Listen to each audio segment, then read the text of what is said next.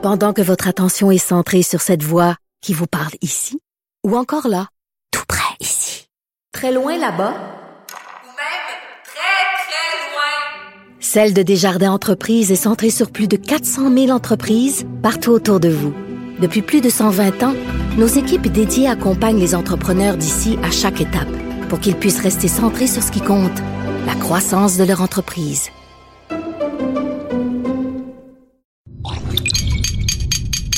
Cube Radio. Il connaît tous les dessous de la politique.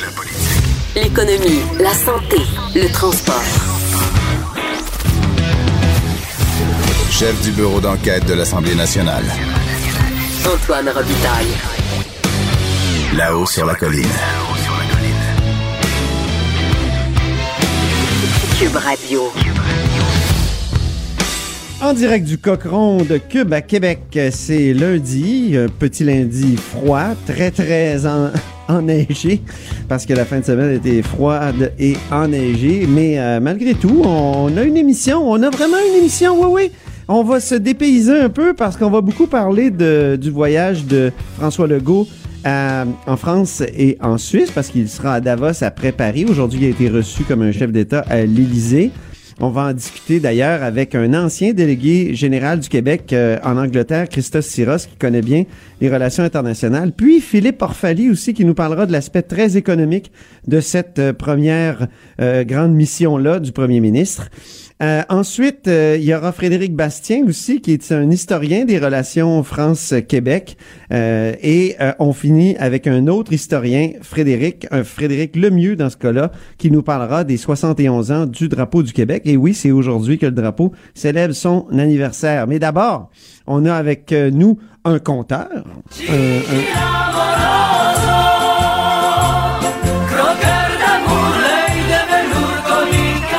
Croqueur de chiffres, évidemment, notre, euh, notre compteur. Bonjour Jean-François. Bonjour Antoine. Donc, c'est Jean-François Gibault, euh, directeur de la recherche à QMI. Et euh, Jean-François veut nous parler de deux choses aujourd'hui. D'abord, une étude sur l'efficacité ou l'efficience d'Hydro-Québec.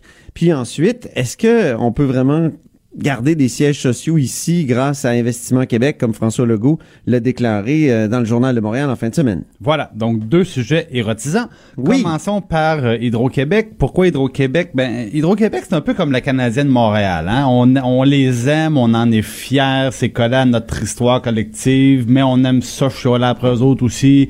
Euh, on paye C'est bon comme, euh, comme parallèle, c'est vrai. Ah, j'ai toujours trouvé, moi, qu'il y avait des institutions comme ça auxquelles les Québécois sont très attachés, mais on aime les critiquer aussi. c'est ça. Alors, Pensons euh, à ceux qui disent qu'il faudrait privatiser même une partie d'Hydro-Québec. euh, ils se font laminer sur la place publique. Exactement. C'est comme proposer d'échanger Carey Price. Il faut être prête à se coucher plus tard. C'est ça. Bon. ça. Donc, euh, euh, Mais c'est vient- efficace, Hydro-Québec? Oui, quand même. C'est globalement c'est c'est efficace. C'est ce que nous dit le, le Centre sur la productivité et la prospérité euh, de HEC Montréal, donc les hautes études commerciales. OK. Et euh, la bonne nouvelle, c'est que globalement, on nous dit les tarifs euh, d'électricité, ils sont bas au Québec et le rendement d'Hydro-Québec, donc ce qu'elle rapporte en dividendes au gouvernement pour payer nos services publics, c'est à un bon niveau en ce moment, environ 2 milliards. Donc la bonne nouvelle, c'est qu'ils sont relativement performants. La mauvaise nouvelle, c'est que leur performance a diminué au fil des dix dernières années et qu'ils pourraient être encore meilleurs. Donc, là, les, euh, les gens qui ont les auteurs de l'étude nous disent qu'on pourrait d'une part payer moins cher et le gouvernement euh, pour notre électricité et le gouvernement pourrait lui avoir encore un profit plus important. Et là, pourquoi on en est dans, rendu là avec Hydro-Québec? Essentiellement trois, trois grandes raisons. La première des choses, c'est que les nouveaux projets d'Hydro-Québec, évidemment, sont plus coûteux que les plus Ah. anciens.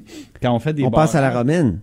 On passe nécessairement à la romaine. À l'autre bout du Québec. Toujours plus au nord, plus à l'est. Ça coûte plus cher Ben, c'est euh, ça. à construire. Ça coûte surtout plus cher, évidemment, de transport, des lignes de, des lignes de transport qui sont beaucoup plus longues. Et euh, donc, on dit les, les derniers projets ont coûté donc plus cher et les prochains seront encore plus chers. D'ailleurs, c'est intéressant parce qu'on nous dit que les projets hydroélectriques sont tellement éloignés que dorénavant, euh, l'éolienne représente une meilleure alternative en termes de prix. Maintenant, évidemment, il y a une limite à ce qu'on peut attendre. Ça dépend aussi si on fait l'éolien proche. Si on fait des éoliennes sur la côte nord, Mais- comme on, on- on songe à le faire avec euh, le projet Appuyat. euh, Est-ce que je veux dire, c'est assez loin? Là? Je veux dire, c'est assez loin des grands. C'est hein, assez j'entends. loin, mais c'est moins loin et on réussit à avoir un prix au kilowattheure qui est maintenant plus bas. Ah bon? Donc voilà ce qui est intéressant. Oh, un des- argument pour Appuyat. des notes à prendre pour appuyer, des, des notes à prendre pour M. Legault. Évidemment, bon, euh, la question des fameux surplus d'électricité, ça va de soi. On a les batteries sont pleines, puis on n'a pas d'acheteurs pour euh, pour notre électricité, donc ça a pesé sur la productivité d'Hydro-Québec. Et justement, euh, On jette de l'eau par-dessus d'HEC, les, barri- les d'H- barrages. Ouais, c'est ça. Pour la première fois en je sais pas combien de décennies. Bon, les gens d'HEC, eux, disent, il y a eu beaucoup de politique là-dedans, notamment le fait d'utiliser Hydro-Québec pour faire du développement régional, et ils critiquent ça. Parce qu'ils disent, on a lancé des projets là où on n'avait pas des besoins d'électricité, et ils rappellent que la VG a dit que ça a coûté un 2,5 milliards aux, euh, aux contribuables, aux gens qui payent la facture d'électricité dans les dernières années. Alors, recommandation surprenante, et là, je, vais aller vite, même si on pourrait en parler longtemps, ils proposent de retirer la Régie de l'énergie euh, de la fixation des tarifs. Et Ah. il propose d'abolir le sacro-saint bloc patrimonial. Bon, c'est quoi ça, le bloc patrimonial? C'est que, euh, pe- petite mise en C'est les vieux barrages, au fond. C'est l'énergie qui vient des vieux barrages Ouais. qui coûtent pas cher. Il coûte à peu près rien. Et ce qui est arrivé, c'est que sous, à l'époque de Lucien Bouchard, on voulait vendre de l'électricité aux États-Unis. Puis à un moment donné, les Américains se sont dit, ben là, attends un peu, là. Tu sais, vous avez une, euh, une société d'État public, un monopole. C'est, Un truc un communiste. truc, que- ouais, un petit peu. Puis il disait, dans le fond, c'est vous, vous pouvez nous vendre de l'électricité dans des conditions qui sont vraiment pas claires, puis nous, on pourra jamais vous en vendre. Donc, c'est là qu'on a dû séparer Hydro-Québec en trois Ah, production, transport, Distribution. distribution. Ouais. Et on a dû dire aux Américains, ben, on prend notre, notre consommation à nous, les Québécois, mais toute la consommation excédentaire, ça va devoir être transigé au prix du marché. Et c'est là que la Régie de l'énergie vient donner les garanties d'un marché libre, dans le fond, où les Américains, quand euh, Hydro-Québec a, des be- a besoin de, de, de, de quantités supplémentaires, ils ont leur chance de soumissionner, donc, dans un marché plus libre.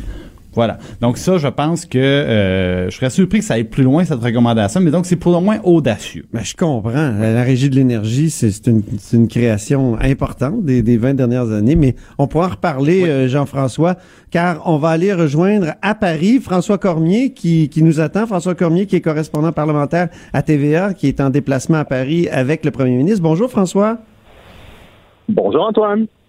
Et puis, comment ça se passe, cette, cette mission-là? C'était la première journée aujourd'hui. Quoi qu'il y a eu des activités hier aussi, je crois aussi. C'est la première journée officielle aujourd'hui, mais hier, il y a eu quand même des activités. En fait, pour être franc, M. Legault est arrivé samedi. Samedi, c'était, euh, c'était sa journée, euh, reprise du décalage horaire. Donc, samedi, on reste tranquille. Euh, dimanche, on va flâner un peu dans Paris. On rencontre Dany Laferrière, puis on accorde des entrevues. Et là, aujourd'hui, c'était vraiment la grosse journée politique. Euh, M. Legault est arrivé au bureau du premier ministre français, euh, Édouard Philippe, alors qu'il faisait encore sombre, pour vous donner une idée. Faut dire que le soleil se lève plus tard à Paris qu'au Québec. Oui. Quand même. Donc, la journée a commencé tôt. Et euh, c'est un peu particulier parce que normalement, euh, la tradition veut que euh, lorsque vous êtes premier ministre du Québec et que vous arrivez à Paris, que vous avez droit à une cérémonie d'accueil, que ce soit la cérémonie d'accueil qui a lieu en premier, ensuite vous rencontrez le président et ensuite les autres personnes, les autres dignitaires. Or, aujourd'hui, tout le monde était un peu bousculé dans l'agenda parce qu'il se passe plein de choses en France. Alors, on a commencé avec la rencontre avec le premier ministre. Ensuite, il y a eu cette gigantesque, ben gigantesque, c'est c'est assez émouvant là aux Invalides, la cérémonie d'accueil pour un premier ministre québécois euh, qui les droit à ces honneurs-là. Et ensuite, on s'est rendu chez Emmanuel Macron. Et Oui, c'est une revue de la garde aux Invalides. Parle-nous-en un peu, euh, François. euh, euh, pourquoi aux Invalides? Parce que le premier ministre, quand même, est à Matignon, puis le président est, est à l'Élysée. Et pourquoi aux Invalides? Écoutez, les invalides, là, c'est là, pour, pour les gens qui ne qui replacent peut-être pas, c'est là où on a vu récemment qu'il y avait eu tout un hommage à Charles Aznavour. là. Je pense que ce sont les images les plus récentes que les gens peuvent avoir en tête. C'est là une cour intérieure fabuleuse. Là. Les- L'hôtel des Invalides, ça a été construit par Louis XIV, euh, ben pas par lui, mais ça a été, ça a été commandé par lui. Euh, c'est une, euh, c'était un hôtel qui était destiné, comme son nom le dit, aux Invalides qui étaient dans l'armée et qui par la suite a grossi, grossi, grossi, euh, si bien qu'aujourd'hui il y a, l'état-major qui est là en France et bon, il y a, bien des organismes qui y siègent, mais il y a une, une cour intérieure absolument magnifique. Et là, finalement, il y a si vous voulez, euh, M. Legault avait à traverser l'immense cour intérieure et tout au bout, il avait revu de la garde et aussi euh, militaire qui euh, l'accueillait, euh, l'hymne national. Alors, c'est quand même assez émouvant, surtout quand on vous dit euh, à la fin, François Legault, premier ministre du Québec, nous vous avons présenté les honneurs militaires et tout et tout. Là, je m'imaginais que pour le gars de le gars du West Island à Montréal, ça devait faire quand même quelque chose de voir une cérémonie pour lui à, à cet endroit-là. Et c'est ça, par la suite, donc, on s'est rendu voir M. Macron. Une heure et demie quand même avec M. Le- Macron, qui a, a d'autres chats à fouetter ces temps-ci, on va se le dire. Là. Quand même, une heure et demie avec le premier ministre du Québec, c'est pas mal. Oui, oui, oui, c'est pas mal. Alors, M. Macron, qui en plus aujourd'hui organisé un sommet à Versailles euh, qui s'appelait en bon français Choose France, euh, donc Oh choisissez non. la France. Ah non, t'es pas sérieux. Oui, j'ai pensé à vous. Ah. Oui, oui, oui, le, le sommet en France, à Versailles, s'appelle Choose France. Donc, euh, c'est un sommet euh, essentiellement pour euh, pour euh, attirer des investisseurs. Et puis donc, M. Macron avait beaucoup, beaucoup de choses à fouetter aujourd'hui. Il a quand même pris une heure et demie avec euh, M. Legault. Et je vous avoue qu'à la sortie de là, quand on a vu le communiqué, je me suis dit, bon, on va donner la chance aux coureurs, on apprend à se connaître, on jette, euh, on jette les bases d'une nouvelle relation, euh, mais on n'a pas de mesures concrètes, on n'a pas euh, de trucs concrets qui sont sortis de là. là. En ce sens que dans le communiqué final, euh, ce qu'on nous dit, c'est qu'on prend des engagements de faire du maillage entre les entreprises, de renforcer notre notre relation, nos échanges économiques, mais dans les faits, c'est ce qui s'est passé et qui n'est pas dit dans le communiqué qui est intéressant.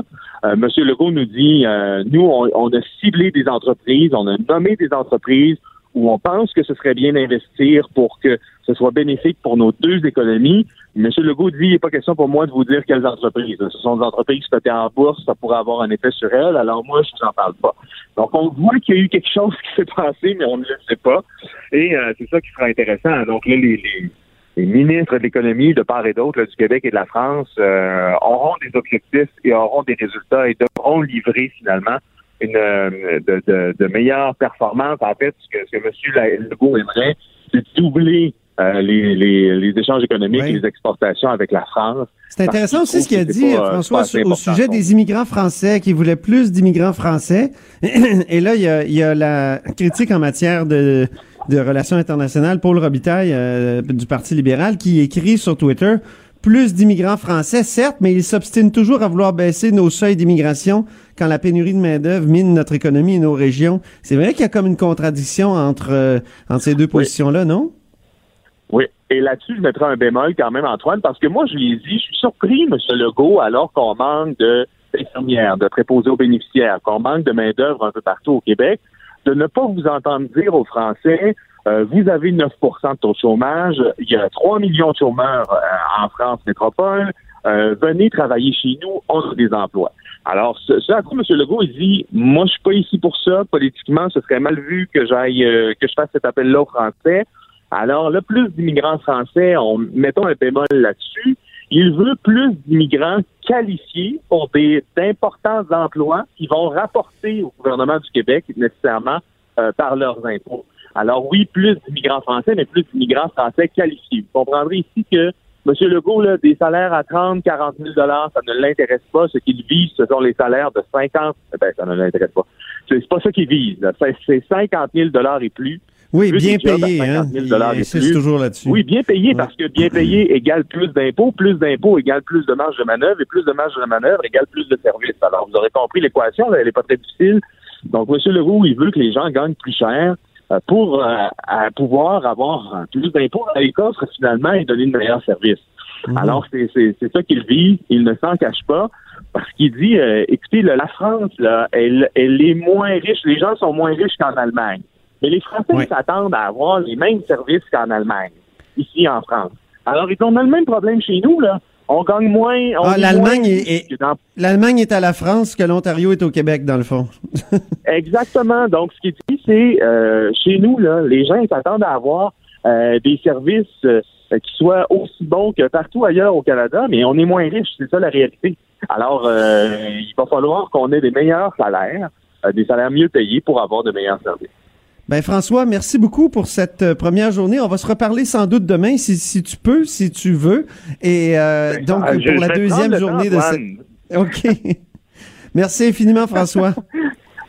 Salut. Alors, c'était François Cormier, qui est correspondant parlementaire ici à Québec euh, pour TVA et qui est à- en France, vous l'aurez compris, à Paris euh, pour aujourd'hui avec le premier ministre Legault. Euh, donc, euh, peut-être euh, un, un petit deux minutes euh, avec Jean-François Gibault en terminant. Jean-François, tu voulais revenir sur, sur Hydro-Québec, En fait, sur les sièges sociaux. sur les sièges sociaux. Oui. rapidement parce que je sais qu'on manque de temps. Oui. Euh, donc, Monsieur le président de la Caisse de dépôt, euh, Michael Sebia, a déclaré publiquement que la Caisse n'allait pas pouvoir sauver tous les sièges sociaux. Il réagissait à la perte de- du siège social de Fordia, Oui. dont on a parlé.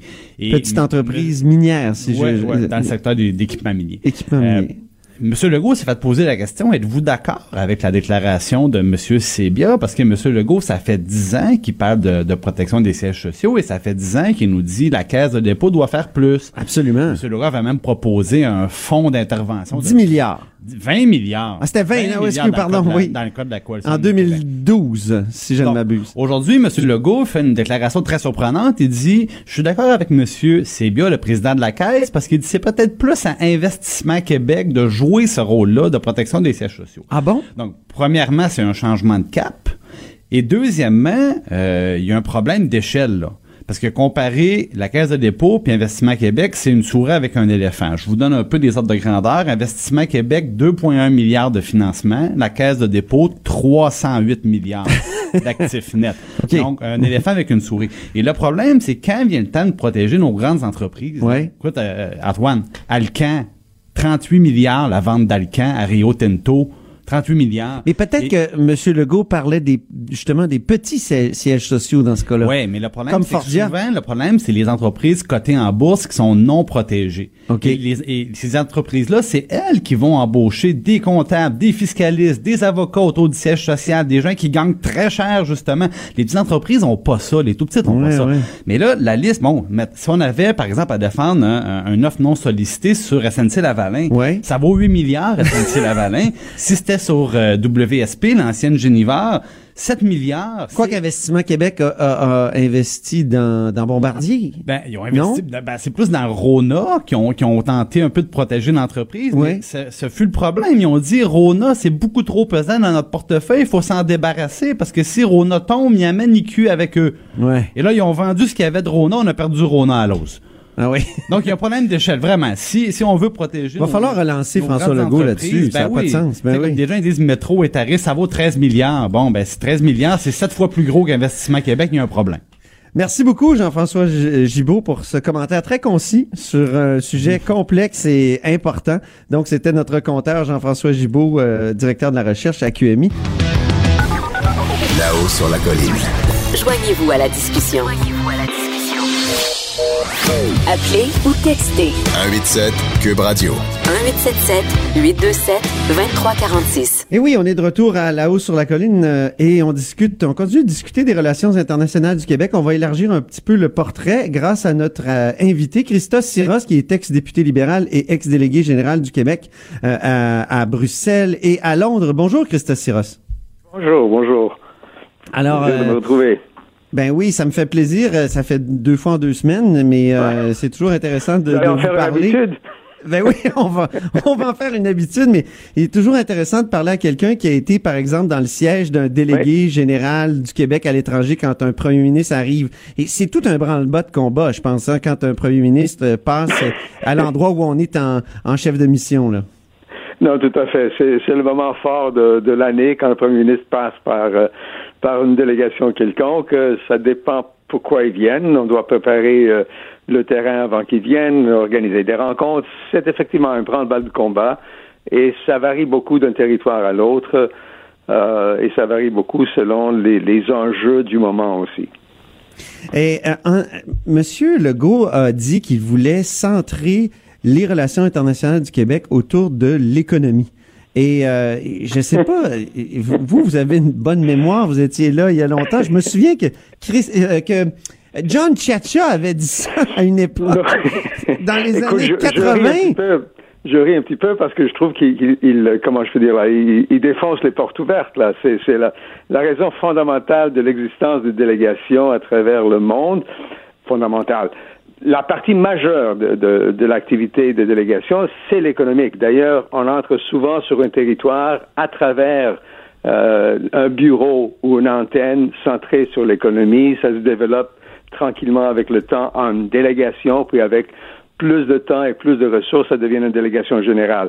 La différence entre ces différentes euh, statuts, si vous voulez, des bureaux à l'étranger, c'est qu'une délégation générale comme celle de Paris, Londres, Bruxelles, New York, Tokyo, Mexico, euh, Munich actuellement, c'est qui couvre pas seulement le côté économique, mais fondamentalement, ça demeure une priorité euh, euh, très importante de chacune des délégations généraux, mais ça permet aussi de, toucher, de faire ce qu'on peut appeler la, la diplomatie publique, de, de mettre de l'avant notre identité, qui nous sommes, euh, notre culture, euh, de- d'ouvrir de, l'espace pour nos artistes également, d'entretenir des relations avec les influenceurs sur le territoire afin de justement pouvoir, pouvoir profiter euh, des- des- opportunités euh, financières. Le meilleur exemple que je peux vous donner, Oui. c'est euh, la ECG.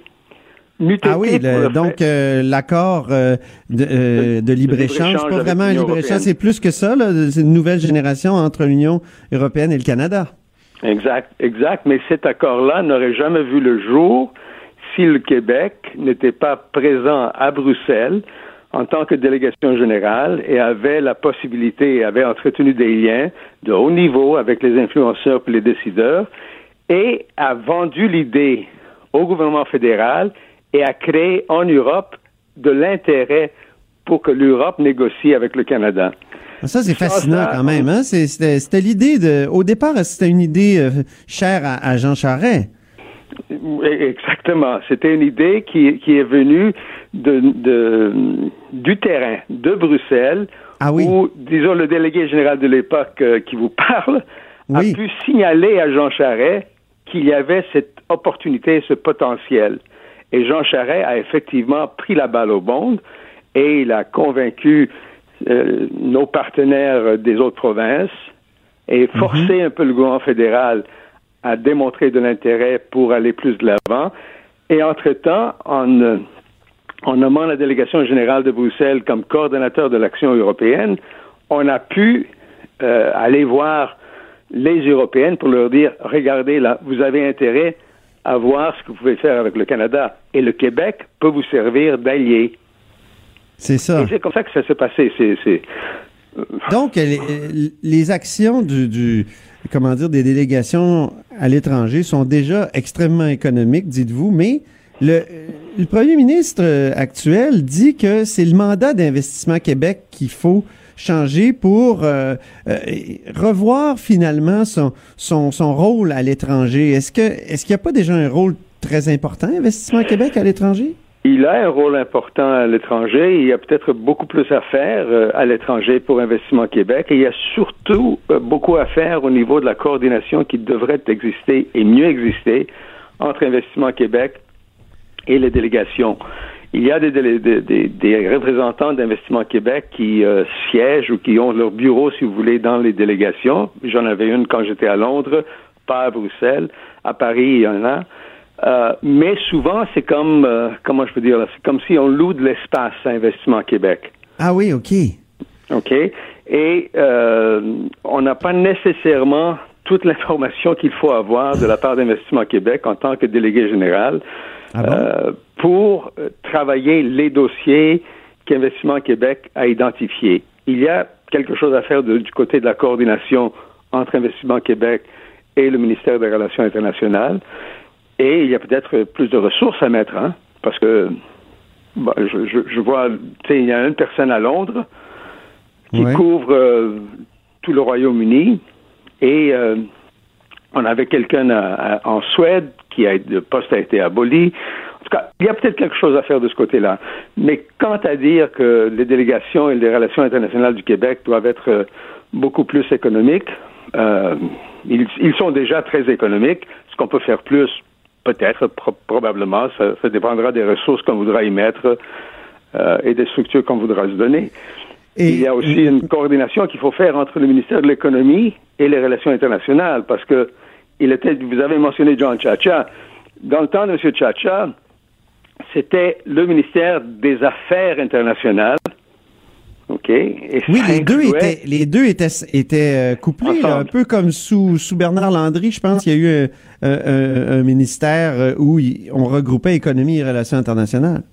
Ben, c'est quand, c'est quand Bernard Landry est devenu, euh, je pense qu'il était ministre du Commerce. Oui. Il a voulu prendre avec lui le commerce international. Oui, c'est ça. Alors, il a vidé le ministère des, des Affaires internationales de son volet euh, commerce international. Il a amené avec lui au ministère de l'économie et du commerce. Et le ministère des Relations internationales euh, a dû développer un format de collaboration avec le ministère du commerce. oui. OK? Alors, ben, bon, euh, ça, ça, ça, marche, mais, mais disons que c'est il y a peut-être ça qu'il peut regarder. Est-ce qu'il est-ce qu'il va vouloir remettre les deux ensemble? Oui. C'est une voie intéressante.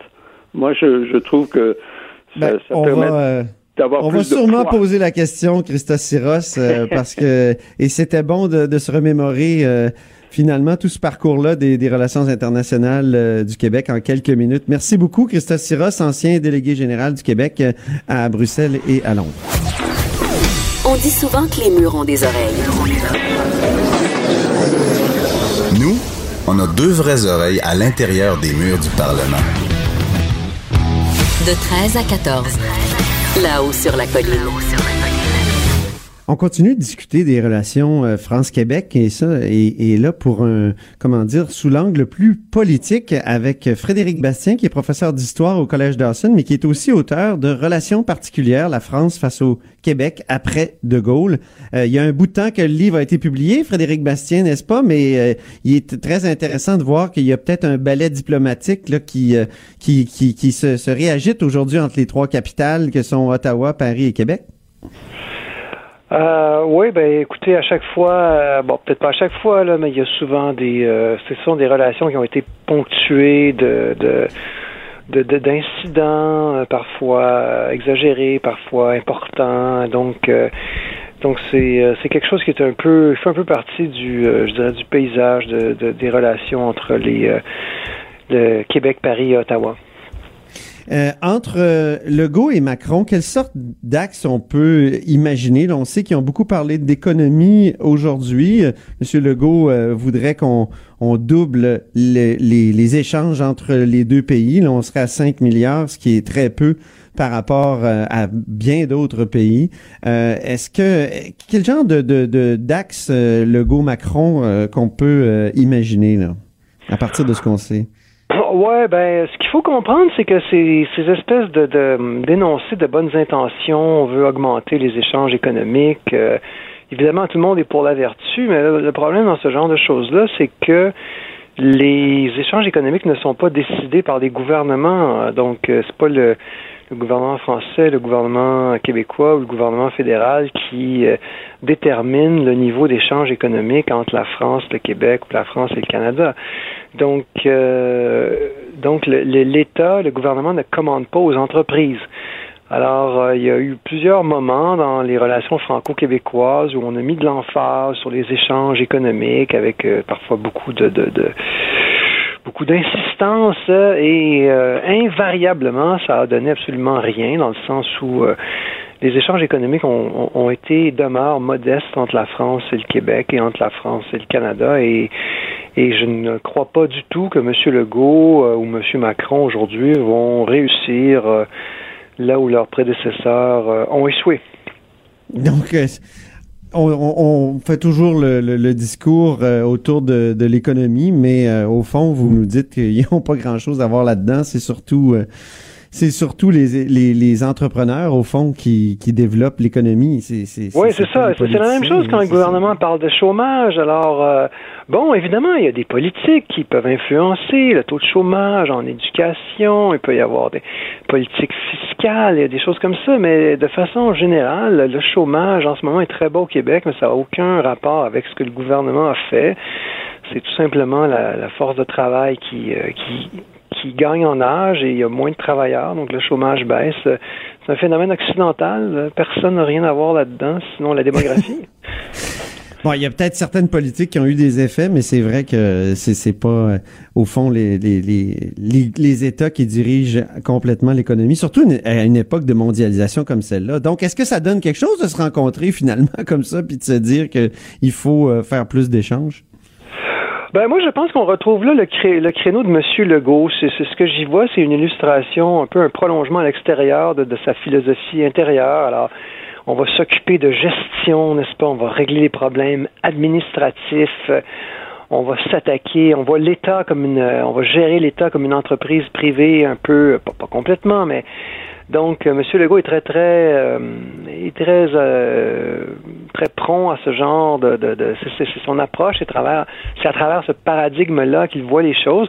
Et donc, il voit les relations France-Québec à travers ce prisme.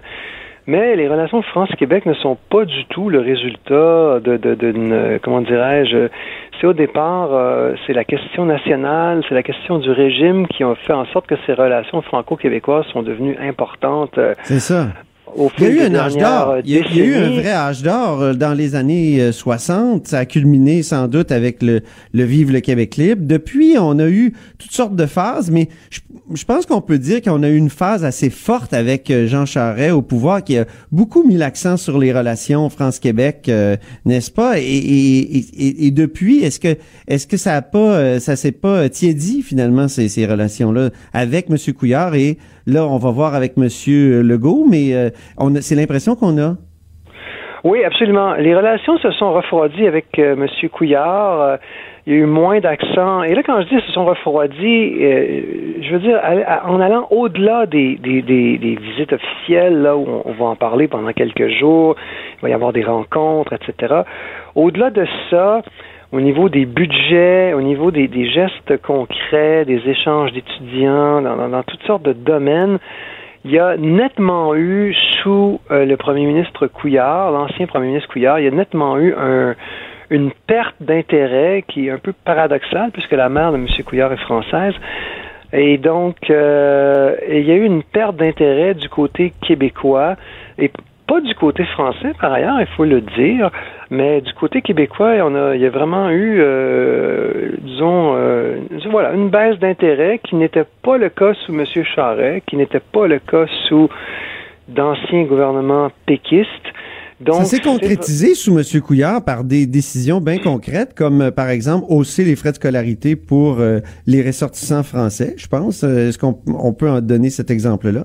Oui, absolument. Euh, c'est un très bon exemple. Alors évidemment, il y avait, il y a, des problèmes aussi dans, ces échanges-là d'étudiants français. Donc, on n'a peut-être pas nécessairement les résultats qu'on souhaitait.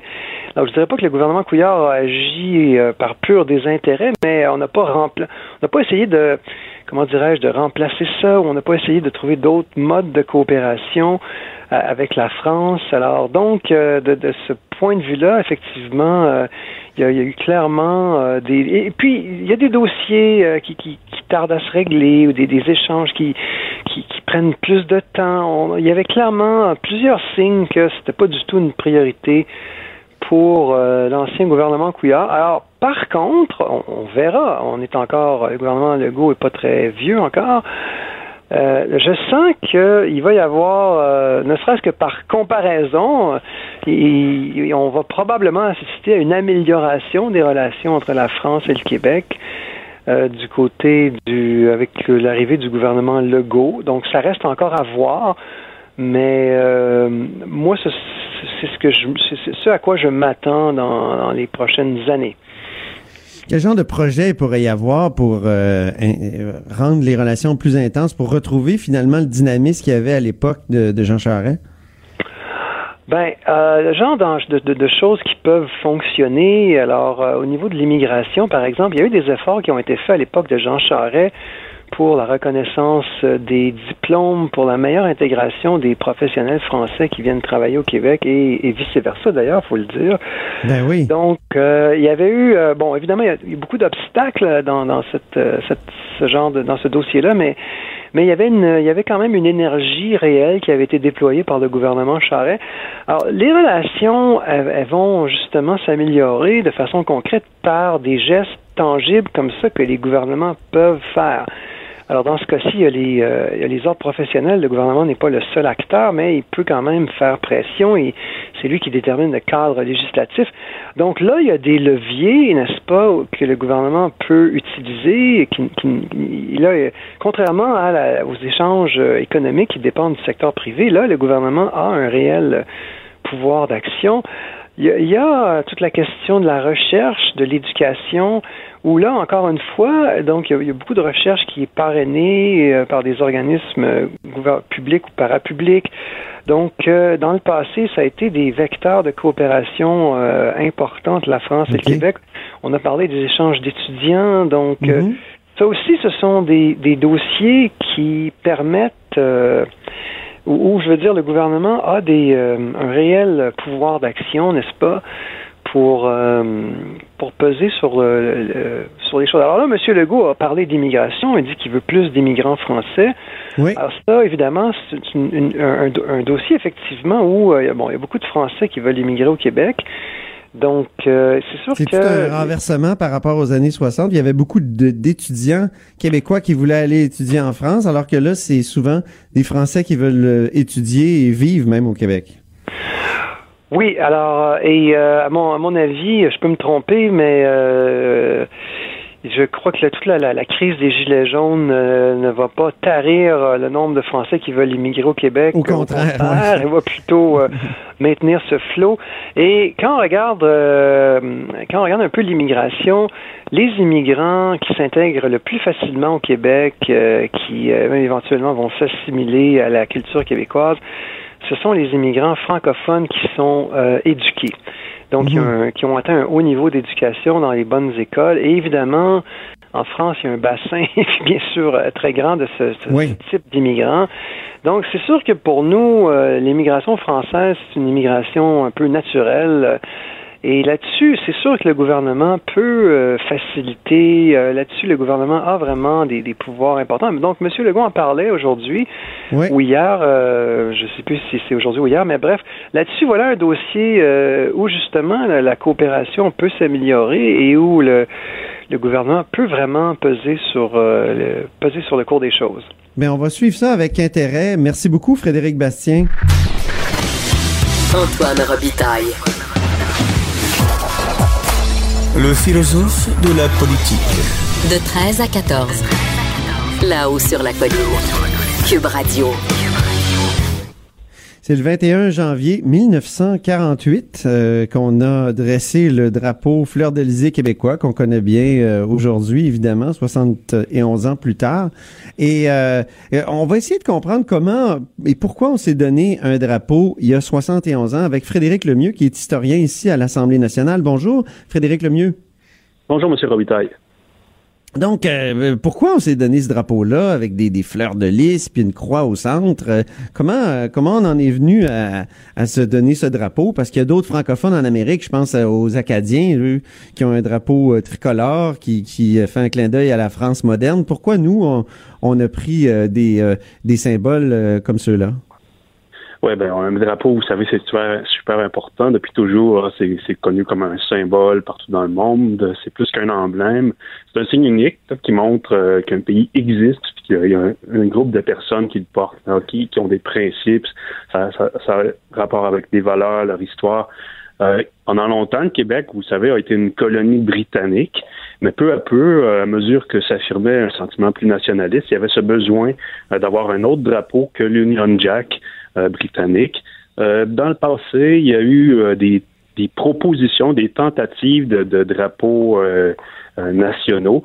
Et l'origine du drapeau actuel du Québec, c'est un peu à la bannière euh, de, de Carillon. C'est un pavillon que la ministre canadienne portait en 1758 euh, lors de la victoire de Carillon contre les troupes britanniques. La dernière parlait- victoire de Montcalm. oui, exactement. Exactement. Et euh, il a fallu attendre euh, au, au début du 20e siècle ensuite pour que euh, le drapeau de carillon, euh, le carillon moderne qu'on appelle, ça vous l'avez peut-être déjà vu, là, c'est, presque le- le- identique à- au drapeau actuel, sauf que les quatre fleurs de lys sont tournées vers le centre euh, du drapeau. Donc, Ben oui, puis il y avait un sacré cœur au centre aussi. Hein? Il, y avait, il y avait comme un- le cœur de, de- du Christ au centre.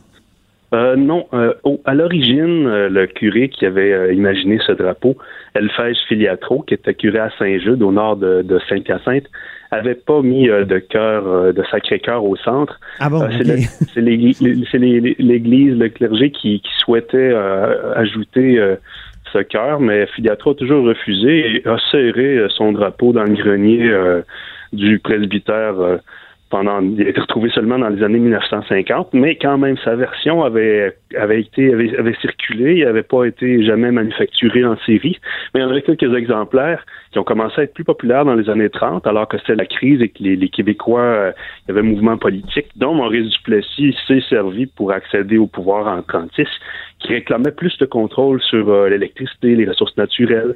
Donc le drapeau de Filiatro des années 40, 30, 30 pardon, euh, est devenu populaire et c'est celui qui, euh, en 48, avec la modification de, du, avec le redressement des quatre fleurs de lys, qui a été adopté par la Chambre en 48 euh, sous euh, l'initiative de Maurice Duplessis.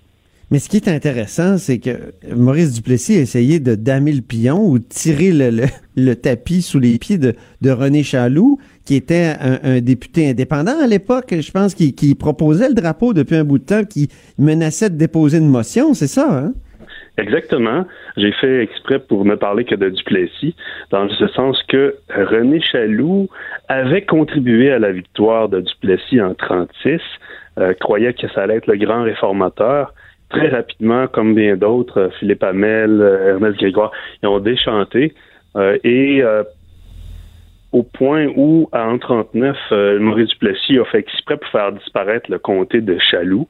Mais quand même, il a gagné en, 40, en 39 et en 44, et les deux se sont ré- réconciliés. Et Chaloux était, euh, si on veut, le porte-parole d'une campagne populaire qui battait son plein à, partir de la fin de la guerre, depuis euh, avec, pas mal de vigueur, les conseils municipaux, les citoyens, be- beaucoup de citoyens, le clergé, des membres de l'ordre Jacques Cartier, des Chevaliers de Colomb, de diverses associations patriotiques, envoyaient des lettres aux députés et euh, Chaloux était leur porte-parole. En 47, il va déposer une motion en Chambre, oui, demandant l'adoption d'un drapeau euh, québécois. Euh, à Ottawa, il y avait aussi des, des- pressions au Parlement pour qu'il y ait un drapeau canadien, mais les, euh, les mentalités étaient moins avancées sur ce plan-là. On était encore attaché à l'Union Jack. Et en 47, la motion de Chaloux est modifiée pour qu'elle ne soit pas, qu'il n'y ait pas obligation de résultat immédiat. Et c'est l'année suivante, en 48, euh, après avoir euh, Duplessis euh, euh, s'était montré ouvert l'année précédente. Et bon, les élections vont être dans six mois. On est le 21 janvier 48. Duplessis décide de- de- d'accéder à la demande de Chaloux. Et il souligne à quel point la campagne d'opinion euh, qui a été menée était forte. Et euh, il dit, en quelque sorte, répondre aux aspirations de la population en donnant au Québec ce drapeau officiel. Et euh, à l'Assemblée nationale, je pense qu'on a toujours le drapeau de, Carillon, celui qui a inspiré le drapeau du Québec actuel, n'est-ce pas? Le drapeau de, Carillon, le Carillon moderne, euh, quand Duplessis, euh, ça c'est intéressant, c'est une anecdote intéressante, quand Duplessis en 48, euh, le matin du 21 janvier, décide de, de- faire adopter le décret rendant officiel ce drapeau, ben on- n'a pas de drapeau en main. Et l'idée Ah bon? était de le faire. l'idée était de le faire flotter euh, au mât de la tour au moment où le discours euh, de Duplessis allait être fait en chambre. Et bon, Chaloux, Chaloux en a un, mais à sa résidence d'été à Kamouraska. Le seul qui en a un, c'est un des organisateurs, un dénommé René Bélanger, qui court chez lui chercher le drapeau, qui va être hissé euh, à la tour du Parlement. Et ce drapeau va être remis 50 ans plus tard, en 1998, à l'Assemblée nationale. C'est vrai, hein, oui. Oui, qu'il a confié au, au Musée de la civilisation depuis. Donc, le, le, carillon moderne. Donc, le premier drapeau euh, du Québec qui a flotté sur la tour du Parlement, c'était celui avec les fleurs de lys tournées vers le centre. Ah bon? OK. Donc, c'était un carillon moderne au départ, puis après ça, on a redressé les, euh, les fleurs de lys. On a créé, on a réussi à créer un, modèle avec les quatre fleurs de lys droites. Et bon, par la suite, vous, savez, c'est en, 5, en 48 que la motion est adoptée, mais c'est en 50 seulement que la loi euh, rendant officiel le drapeau le, sera. Et bon, par la suite, euh, c'est un drapeau qui, qui, va, être sur toutes les tribunes et qui va toujours euh, qui va être produit en série. Donc, il n'y aura plus il y aura, plus cet aspect artisanal qu'il y avait le premier qui flottait sur la, tour du Parlement. En 48. Ah, c'est bon. Et, pourquoi il était, il était tourné vers le centre déjà, les, les fleurs de liste au départ? Ah, ça, euh, je ne pourrais pas vous expliquer. Euh, Alphès Filiatro, à l'époque, avait déjà fait un gros effort pour s'éloigner de la bannière de, Carillon. Il avait repris euh, quelques petits éléments et euh, pour lui, c'était un, ça symbolisait, et je le cite, un drapeau nouveau pour un peuple nouveau. Ah bon? Duplessis, lui, va dire qu'il était représentatif de la force de nos traditions, et qu'avec les fleurs de lys bien droites vers le ciel, ça, ça permettait de, de bien indiquer, comme, comme il disait, la valeur de nos traditions et la force de nos convictions. Donc, la croix blanche euh, du drapeau représente la foi catholique euh, des, ancêtres. Le, bleu, euh, c'est la fidélité, la persévérance. Les fleurs de lys, c'est symbole de nos origines françaises.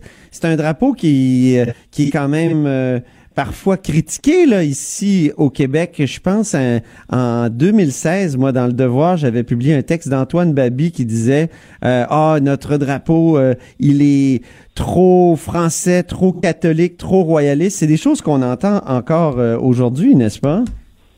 Oui, mais les, drapeaux en général des nations sont assez sont composés de, de, symboles qui font référence à différents éléments du passé.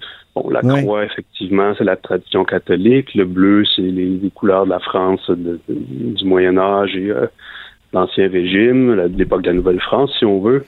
Les fleurs de lys, euh, c'est un emblème là qui, qui remonte euh, loin, loin dans l'histoire, jusqu'à l'Antiquité, mais plus particulièrement à la France médiévale. Évidemment, on peut avoir des opinions différentes sur est-ce que un drapeau doit évoluer en même temps euh, que la population ou les idéaux euh, changent. Ça, c'est un débat, euh, un débat, un débat qui peut qui peut être légitime dans lequel je n'entrerai pas. Non, non, non, je comprends. ce qui est certain, c'est que dès les années 50, bon, Duplessis l'arbore sur toutes les tribunes et les libéraux le qualifient souvent de drapeau de l'Union nationale. Mais ah à partir des années 60, oui, jusqu'en 1981 ou 82, le Parti libéral va l'intégrer à son sigle.